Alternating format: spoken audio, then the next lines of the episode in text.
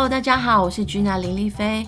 我今天要念的故事是：你离我太近了，请给我一点空间。嗯，不论是儿童或成人呢，都需要拥有自己的个人空间。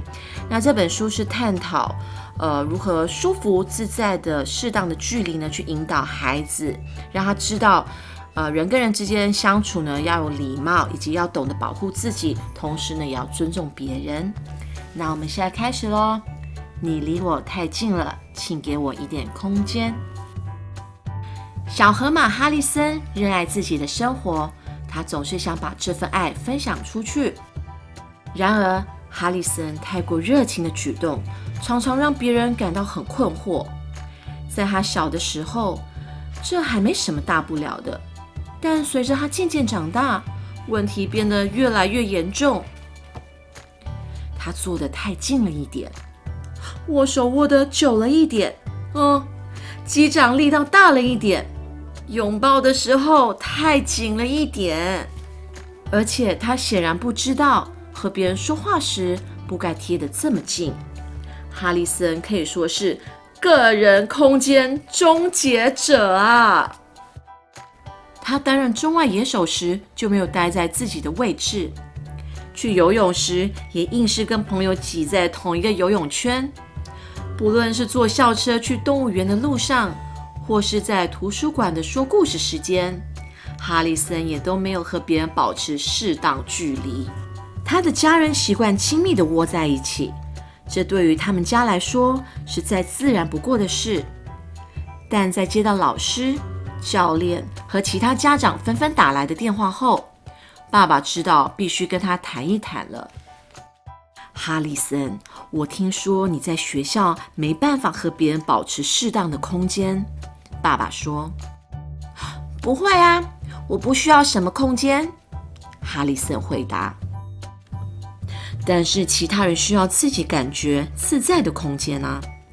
爸爸解释着：“我在你这个年纪的时候，我的妈妈教我一个叫做‘空间救星’的动作。”爸爸说：“这做起来很简单，手臂前伸，向外展开。”手臂放下，回到两侧。如果你做空间救星时不会碰到任何人，就表示你有保持适当距离了。爸爸告诉他，哈里森和爸爸一遍又一遍地练习着空间救星。到了上床睡觉前，全家都在跟着练习了。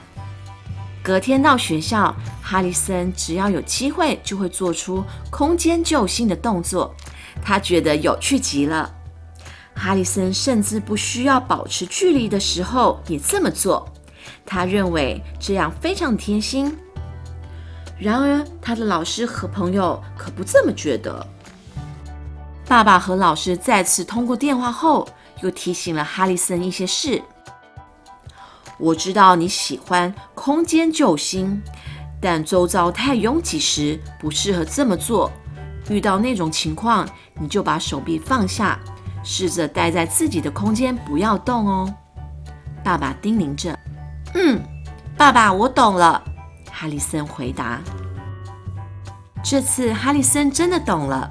隔天搭校车上学时，他本来想跟两位朋友挤在一张椅子，但他没有这么做。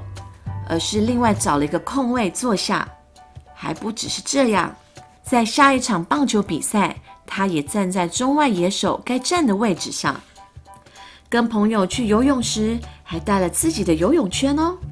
在说故事时间，他真的只坐在自己的垫子上，也没有把垫子挪到更靠近别人。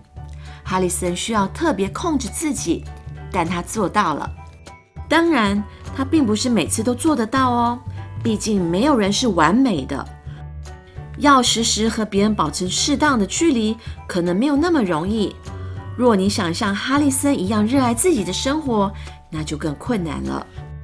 但哈里森已经学会了要给他人一点空间，这样让大家都松了一口气。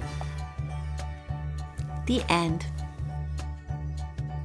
我相信现在呢，很多人不论是大大小小都知道要在公共场所 保持一个适当的空间，因为疫情的关系。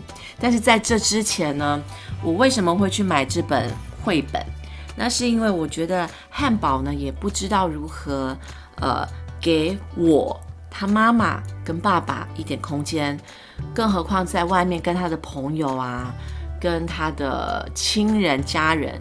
也不知道如何保持一点空间，像有时候他很久没有看到他的堂姐，就会很兴奋的冲上前要拥抱他的堂姐，然后拥抱的太用力了，于是两个人就倒在地上，然后通常都是怎么讲，乐极生悲啊，不是那边撞到就是这边撞到，所以我就是因为这样，哦，还有再加上我在家里上洗手间的时候，他也不给我个人的空空间，就是我不能够锁门。你只要一锁门，就会妈妈妈妈妈妈就咚咚咚咚咚咚一直敲门，然后你终于让他进来之后，他就会搬了一个小凳子坐在你旁边，然后根本就没有个人的空间。妈妈已经很需，非常需要自己的空间，就是连上个厕所都没有个人的空间，所以我才会去买这本绘本，然后就透过绘本来教导他。如何就是尊重别人，然后也可以保护自己，因为有时候太靠近可能会，呃，伤到自己，然后也会让让别人觉得很困扰。然后爸妈也可以教导他如何就是跟人保持一点空间，然后同时也可以保护自己。谢谢大家收听。